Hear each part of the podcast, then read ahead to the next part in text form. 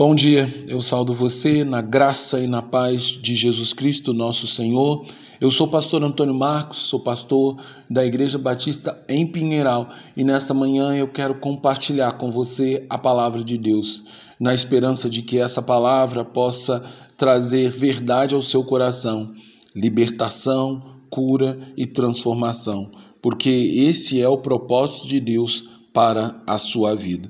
Para isso, então, eu quero ler o texto que se encontra no Evangelho de João, capítulo 18, versículo 37, que diz: Então lhe disse Pilatos: Logo, tu és rei.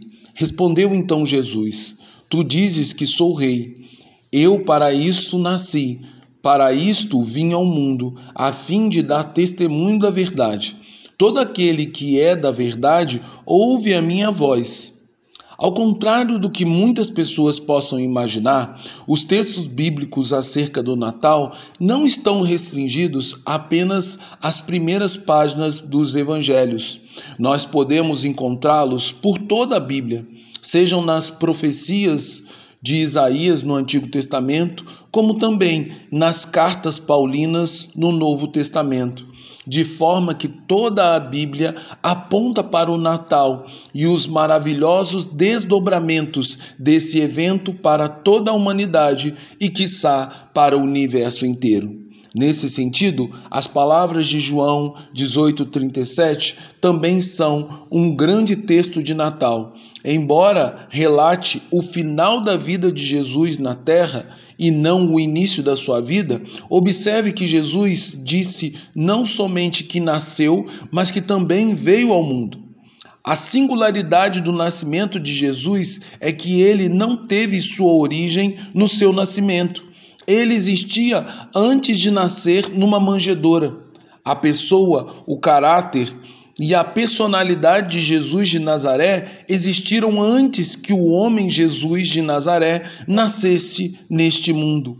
A palavra teologicamente correta para descrever esse mistério não é criação, mas sim encarnação. A pessoa, não o corpo, mas a personalidade essencial de Jesus existia antes dele vir a nascer como um homem. Assim, o nascimento de Jesus não significou o surgimento de uma nova pessoa, mas apenas a vinda ao mundo de um ser cuja natureza divina existe muito antes da criação do mundo, como fora dito pelo profeta Miqueias, cerca de 700 anos antes de Jesus nascer.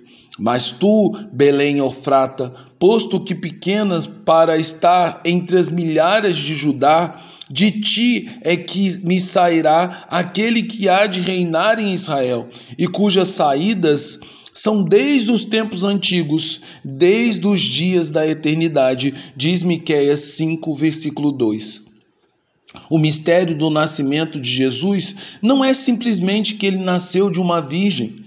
Esse milagre foi intencional da parte de Deus para dar testemunho cabal de um milagre ainda maior, o menino nascido no Natal era uma pessoa que existia desde os tempos antigos, desde toda a eternidade. Desta maneira, sua história não teve um começo, assim como não terá um fim, porque Jesus é o Alfa e o Ômega, como disse o apóstolo Paulo na emocionante carta de Colossenses. Ele é antes de todas as coisas, e todas as coisas submet foram submetem por ele.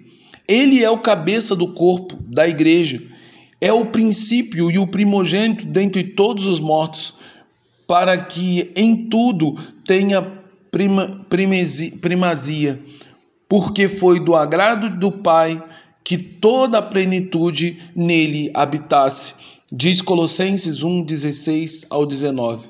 Portanto, o nascimento de Jesus foi intencional, pois antes de nascer, ele pensou em ser nascido. Houve um plano estabelecido com o seu Pai. E Jesus compartilhou conosco parte desse grande plano nas últimas horas de sua vida na terra. Eu para isso nasci e para isto vim ao mundo, a fim de dar testemunho da verdade. Todo aquele que é da verdade ouve a minha voz. de João 18:37. Jesus é a verdade eterna, imutável e salvadora. Jesus foi totalmente comprometido em falar somente a verdade. Ele viveu a maior verdade em amor e por isso está reunindo em sua família eterna todos aqueles que são nascidos da verdade, a verdade que liberta, a verdade que transforma, a verdade que cura e salva toda a humanidade. Esse era o plano divino desde os dias da eternidade. Assim podemos aprender que o Natal não é parte de um acidente na história e muito menos fruto do acaso, mas é um plano perfeito e estratégico, deliberado pelo próprio Deus e realizado com perfeição pelo Filho Cristo Jesus, a fim de tornar visível para a humanidade decaída e pecadora o quão grande e poderoso é o amor de Deus e sua misericórdia para com todos, homens e mulheres, para que tenham esperança no socorro e auxílio divino para aqueles cuja alma estão arrependida e cujo coração está quebrantado diante da manifestação suprema do amor de Deus que está em Cristo Jesus. Logo, devemos nos apegar ao fato de que Jesus Cristo veio ao mundo para nos salvar por meio da verdade que ele tem para nos anunciar. Então, ouçamos as palavras de Jesus com fé no coração para receber libertação e salvação. Assim, minha oração nesta manhã é que possamos ser alcançados e transformados pela palavra da verdade. Oro também para que, tendo sido convertido pela palavra da verdade, possamos rejeitar todo tipo de mentira e engano deste mundo que jaz no maligno, em nome do Pai, do Filho e do Espírito Santo. Que eles sejam em nós, de maneira que Cristo seja visível por meio de nós. Que Cristo esteja cumprindo o seu santo propósito na nossa vida e através da nossa vida.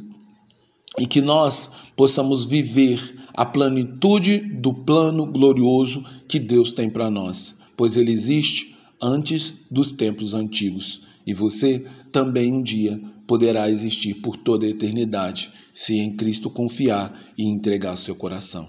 Que Deus abençoe você e que o Natal seja Cristo na sua vida, seja a verdade no seu coração. Em nome de Jesus. Amém. Amém.